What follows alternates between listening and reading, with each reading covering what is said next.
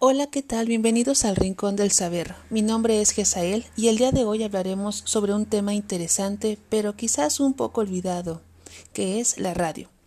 Quisiera comenzar con lo siguiente. ¿Cómo es que el ser humano ha formado eh, sus herramientas de comunicación? El ser humano desde sus inicios ha buscado la manera de comunicarse con los demás.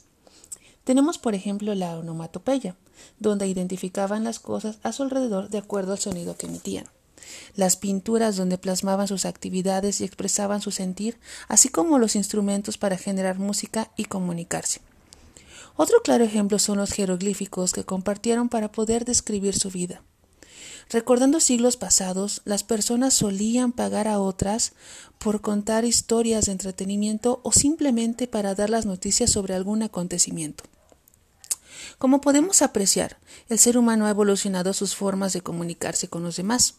Sin embargo, esta evolución ha seguido su camino, y podemos recordar la nueva era con el telégrafo inventado por Joseph Henry en 1829 e impulsado por Samuel Morse, logrando que la gente se pudiera comunicar incluso a largas distancias.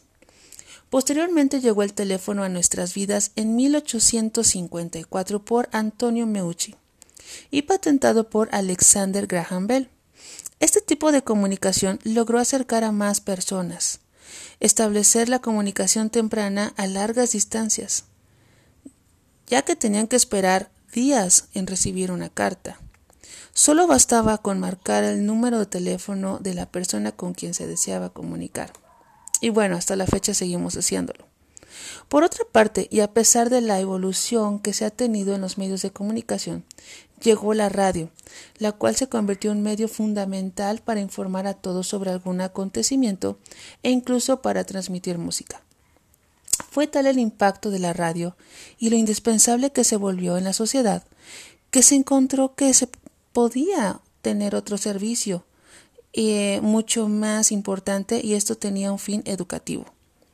El 30 de noviembre de 1924, el aquel entonces secretario de Educación Pública, José Vasconcelos, dio por iniciativa aprovechar el potencial de la radio con el fin de apoyar en las tareas educativas y culturales del país. Sin embargo, muy poco se pudo escuchar sobre este beneficio o probablemente faltó más orientación sobre su aprovechamiento. Quizás parte de las carencias que muchas comunidades de nuestro país padecían y que actualmente siguen padeciendo como falta de luz o recursos para adquirir algún aparato electrónico fueron algunos limitantes. Sin embargo, muchos aprovecharon eh, este beneficio y logró que muchas personas pudieran sintonizar alguna estación para aprender matemáticas u otra materia.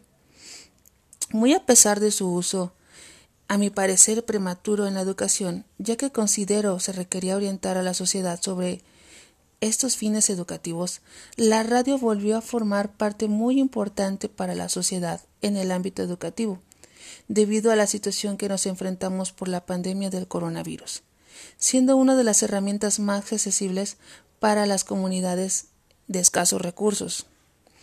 Es por ello que se retomó su uso de manera importante en la educación y apoyó a muchas familias a que sus hijos continuaran sus estudios a través de este medio. Y eh, por otra parte, otras herramientas digitales, como la televisión y computadoras. Como podemos apreciar, la radio, a pesar de las diferentes opciones que se tienen para la educación o entretenimiento, que es música, sigue siendo importante para la sociedad. Bueno chicos, espero les haya gustado este podcast. Continuaremos con más temas interesantes muy pronto. Hasta luego.